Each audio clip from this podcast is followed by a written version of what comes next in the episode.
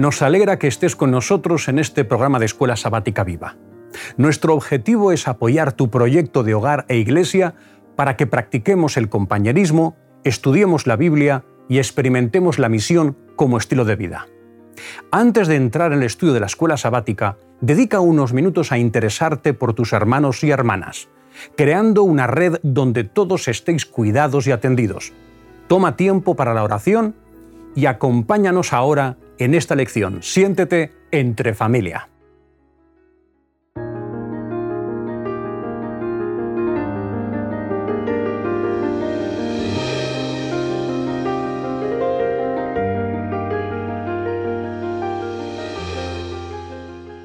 Damaris, ¿qué tal? ¿Cómo va eso? Muy bien. Bien. Yo también. Bienvenido. ¿Será? Bien. Bien. También. Bienvenidas a la última lección de este trimestre.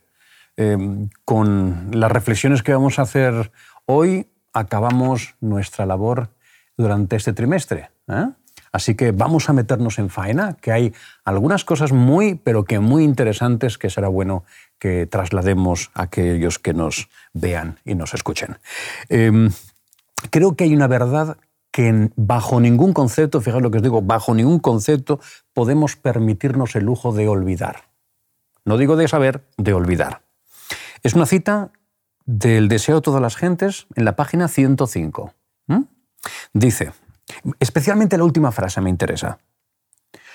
Nunca podrá comprenderse el costo de nuestra redención hasta que los redimidos estén con el Redentor delante del trono de Dios.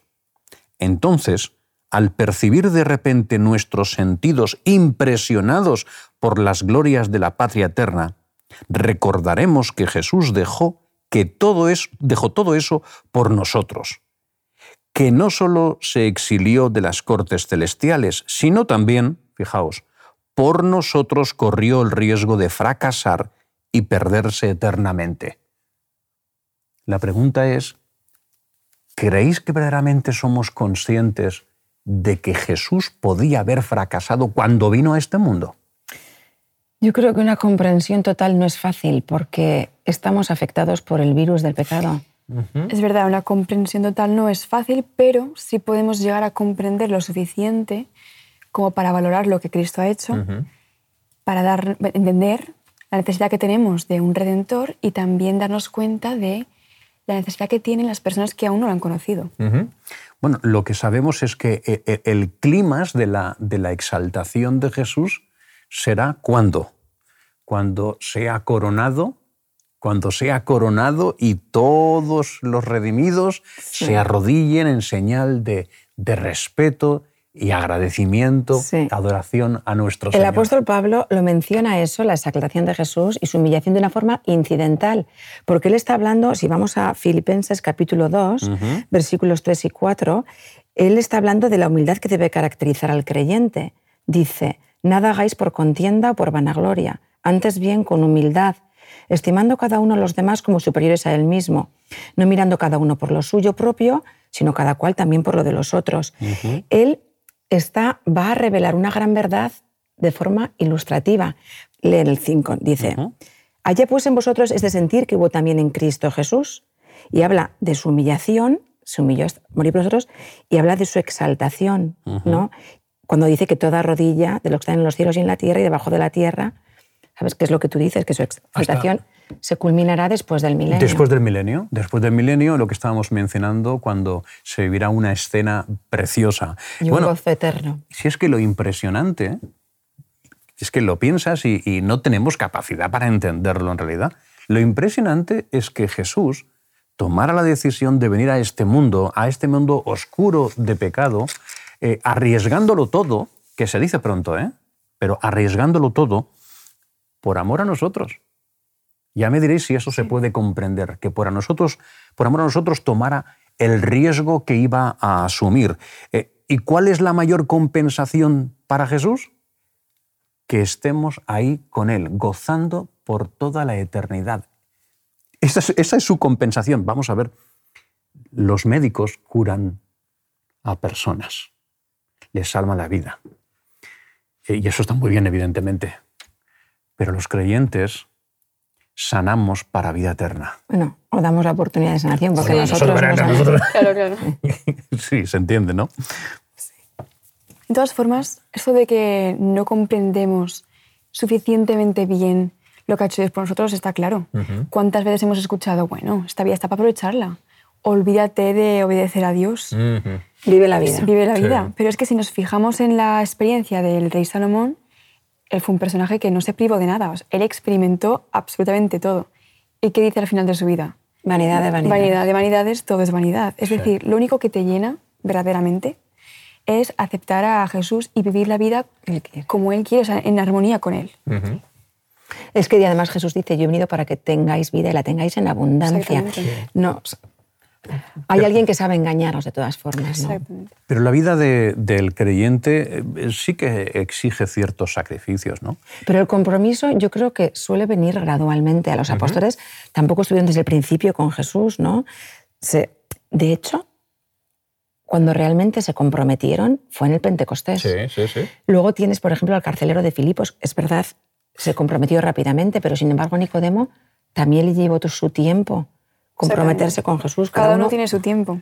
Em, Y es que hay personas que a veces se desesperan un poco porque no sienten la, el Claro. compromiso por, por esparcir el, el Compartir el- evangelio, sí, claro. por compartir el Compartir a evangelio. Jesús. Pero no es para desesperarse, es, es más bien, como has dicho tú, algo gradual. Es para seguir orando, seguir pidiendo a Dios que, que, te, que te ayude a crecer como cristiano y ya te pondrá en ese camino cuando, cuando te toque. que pondrá el deseo de compartir. De todas maneras, eh, en relación con lo que estás diciendo, eh, compartir tu fe, es decir, estar involucrado en el discipulado, exige algunos sacrificios. Eh, esto que voy a comentar es el típico ejemplo que viven muchos, podemos decir gracias a Dios, muchísimos creyentes en nuestra iglesia. Eh, un miembro de iglesia ha terminado su jornada de trabajo y se vuelve a casa. Está cansado. Así que eh, llega, se da una ducha, cena. Eh, ¿Pero qué es lo que hace? Marcharse a dar un estudio bíblico. Está es más cansado. cómodo. Está cansado. Le gustaría después de la ducha ponerse el pijama y relajarse un poco, estar tiempo con la familia, entretenerse un ratito. Hace frío, está lloviendo. Y sin embargo, ese miembro de iglesia, como tiene un compromiso con alguien para compartir su fe, para dar un estudio bíblico, se olvida de lo que le apetece, en el sentido de lo que le pide el cuerpo, y se va de casa para compartir la palabra de Dios. Esto implica un sacrificio en el sentido de que, oye, pues, pues el cuerpo te pide una cosa, eh, y- pero tu razón y tu compromiso con el Señor, ahí está, vocación misionera te, Sí. te empuja a tomar partido por lo que el Señor quiere que lo tomes, que es compartir tu fe. Eh, no sé si querrías comentar algo respecto al, al proceso de compromiso. Sí, ya lo hemos comentado. Bueno. Pues que es gradual, ¿no? Claro, sí. Bueno, pues entonces eh, podríamos comentar algo que creo que queda claramente establecido en el texto bíblico, y es que Jesús puede transformar a cualquier persona. Cualquier persona con cualquier profesión, cualquier persona con cualquier em, carga genética, cualquier persona con una experiencia eh, en las antípodas de, de una vivencia normal en sociedad. Es decir, cualquier caso no es imposible. Cualquier caso Jesús puede atenderlo y puede vivir la persona un proceso de cambio, de transformación, que es lo que le va a hacer feliz de verdad. Feliz de verdad. Y un caso evidente de esto es Mateo. El caso de Mateo es muy interesante porque ¿qué profesión tenía? Era recaudador de impuestos. Vamos a ver, un recaudador de impuestos en Israel era uno de los personajes más odiados que había porque el recaudador de impuestos era la evidencia palpable de que había un imperio que tenía al, país sometido. Entonces ellos tenían que recaudar los, los impuestos de Roma. Y de paso, pues añadían un porcentaje para llenar un poco bolsillo. más su propio- sus propios mm, bolsillos los judíos pensaban que eran unos vendidos a Roma, porque además los romanos eran muy prácticos.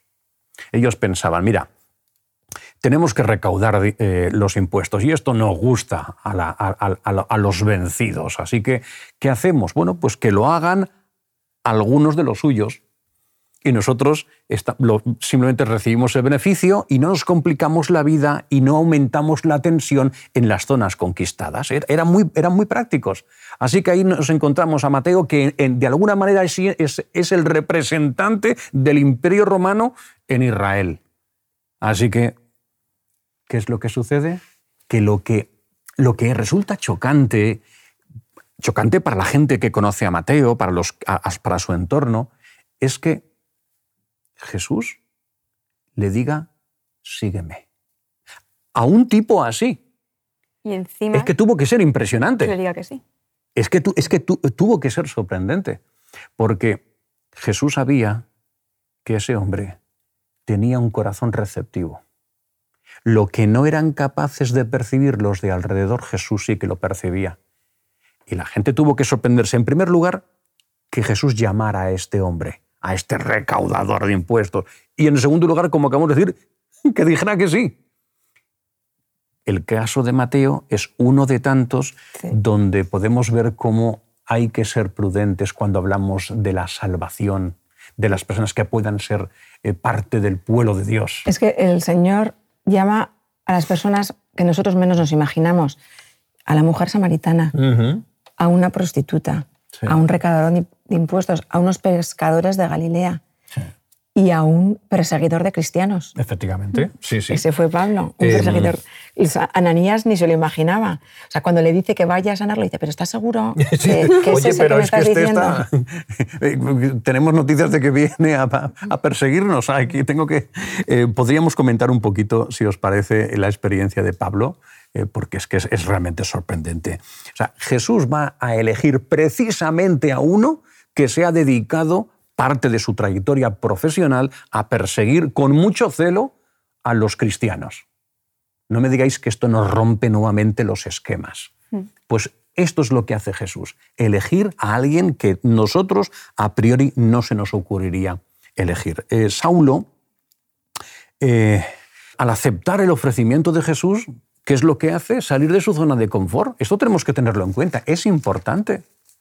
Eh, eh, Saulo tenía una vida, podemos considerarla privilegiada en el seno de la sociedad judía. Era un fariseo, no, era cualquier fariseo, era, era, un hombre importante dentro del, contexto de los fariseos.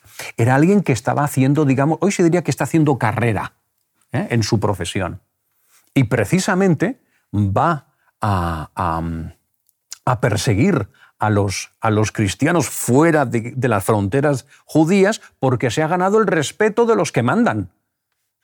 Saulo es un tipo que cuando el Señor le llama, pues tiene que romper con toda esa vida que ha sido, vamos a decir, acomodada una vida de privilegios y de reconocimiento. Sí, pero desde que presenció el apedreamiento de Esteban, algo le carcomía ahí por dentro. Eh, pero es lo que estábamos diciendo antes, que nunca sabemos quién, quién es verdaderamente un candidato al reino de los cielos. Y las apariencias casi siempre engañan. El caso es que sabemos que Pablo es uno de los grandes referentes del cristianismo que fue un pilar fundamental en la historia de la iglesia primitiva. Eh, ¿Dios lo bendijo muchísimo? Por supuesto que sí. Miles y miles eh, entraron en contacto con, con, Cristo gracias a su testimonio, a su labor comprometida como, como discípulo. Pero, oye, siempre hay un pero, ¿no? Vamos a leer el texto y con el texto yo creo que va a ser más, suficiente, más suficiente para yo no tener que decir nada. Vamos a leer segunda de Corintios capítulo 11 del 25 al 27, ¿vale? Nada más. Esto es una enumeración que hace Pablo de las cosas que le han sucedido a lo largo de su ministerio y este listado no es un listado saturado de acontecimientos, ni mucho menos pormenorizado aún le pasarían más cosas. Dice, tres veces he sido azotado con varas, una vez apedreado, tres veces he padecido naufragio, una noche y un día he estado como náufrago en alta mar. En caminos muchas veces, en peligros de ríos, peligros de ladrones, peligros de los de mi nación, peligros de los gentiles, peligros en la ciudad, peligros en el desierto, peligros en el mar, peligros entre falsos hermanos. No me digáis. Pero es curioso, es curioso porque Pablo no es de los que se queja. Él escribe, o sea, si hay algo positivo, algo digno de alabanza, en eso pensar. De hecho, cuando le han bueno, le han dado de latigazos y le meten a la cárcel en Filipos, él está cantando. O sea, tendríamos que preguntarnos qué ha pasado para que Pablo hable y enumere todo lo que es, hable como está hablando y enumere todo lo que está enumerando, ¿no? Y si leemos en los versículos 7 al 9 de este mismo capítulo, dice, he despojado a otras iglesias recibiendo salario para serviros a vosotros y cuando estaba entre vosotros a ninguno fui carga y me guardé y me guardaré de seros gravoso. en, algunos miembros de la iglesia de Corinto han puesto en tela de juicio el ministerio de Pablo. Y entonces Pablo tiene que enumerar, o sea, si queréis que os demuestre. O Presenta evidencias, oye, mira. no me vengáis a mí con tonterías, porque no soy de quejarme, pero tengo lista de... Sin duda, sin duda. Es que también debemos de sufrimientos. También debemos recordar que estamos en un conflicto, un conflicto contra el mal, y el enemigo va a hacer todo a su alcance para, para fracasar cualquier iniciativa nuestra de, predicar el Evangelio. Y esto exige encontrarte pues, con desafíos, con, pues, con oposición. Pero, pero, pero es que esto no tiene nada que ver con, con la compensación que vamos a vivir y que vamos a experimentar. Sin duda, sin duda. Em, la escuela sabática también nos habla de Pedro, así que vamos a mencionar un aspecto de la experiencia ¿eh? del apóstol. Vamos a recordar entonces la escena. ¿vale? Es una escena que conocemos, pero, pero es que es, es una escena preciosa. ¿no? Eh, Jesús ya ha resucitado, eh, Jesús ya ha dado el mensaje de que va a encontrarse con sus apóstoles. ¿Dónde? En Galilea. Así que ahí nos encontramos a Jesús y a Pedro, donde realmente se produce el primer encuentro para poder conversar tranquilamente. Después de haberlo... ¿Eh? Después de haberlo... Negado. Negado tres veces. Bueno, el caso es que en un momento determinado, eh, Jesús, ¿qué es lo que le pregunta? ¿Me amas? Y claro, cuando Jesús pregunta si me amas, habla, utiliza el verbo ágape. Que ese, ese verbo ágape es el, ver, es el amor que viene de Dios. El amor altruista, abnegado, el amor, que, no espera nada a cambio, el amor, el, amor mm, más puro que existe, ese es el amor con el que se está dirigiendo a Jesús. Oye, Jesús a, Pedro, ¿tú me amas con este amor? ¿Qué es lo que Pedro contesta?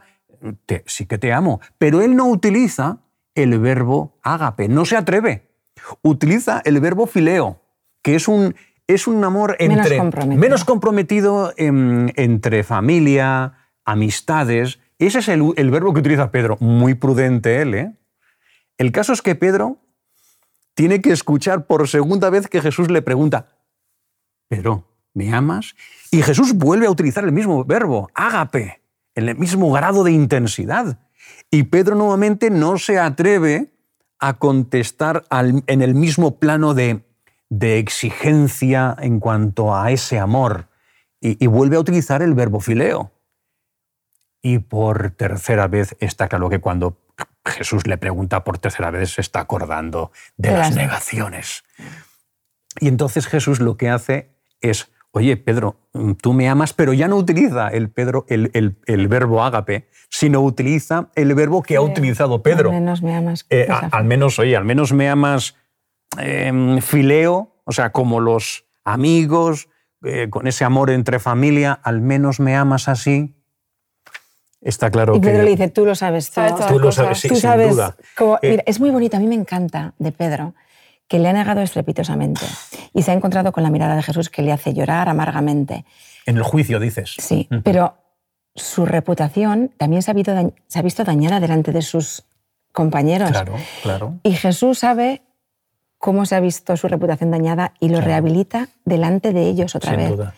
Y cuando le está preguntando tres veces, la tercera vez Pedro le dice, tú sabes de sobras lo que siento. O sea, y los discípulos, los demás, también están viendo cómo Jesús lo está restaurando. O sea, yo cuento contigo igual, ¿eh? apacienta mis ovejas. Es que desde que Jesús resucita, lo, lo primero que quiere hacer es demostrar a Pedro que, que le quiere restaurar, lo que quiere hacer es restaurar a Pedro, habilitarlo, como dices tú, recordar lo que, lo que dice, avisar a los discípulos y también a Pedro.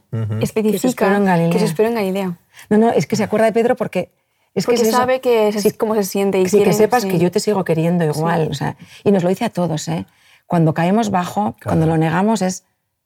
Yo Te cuento sigo, contigo, sí. ¿eh? Yo cuento contigo. Es que lo que estás diciendo, eh, vamos a ver, hablando de, eh, de los apóstoles, ¿no? Eh, ese círculo tan, tan, tan, tan, tan cerrado, ¿no? Tan poquitos que eran. Eh, cuando coges los evangelios, ves que la suma de las intervenciones de Pedro, ¿eh? y Pedro dijo, son, superan en número que la suma de todos los, del resto de los apóstoles juntos. O sea, se podría decir que era- Pedro era no de forma La oficial, la chispa y era el portavoz oficial del grupo, porque casi era el, primero que hablaba. O sea, que ese, ese momento de restauración delante de los demás es precioso, ¿verdad? Y luego se convertirá Pedro en, en uno de los paladines fundamentales de la fe cristiana, sin duda alguna. ¿Y cómo le dice Jesús después de esa conversación cómo iba a morir?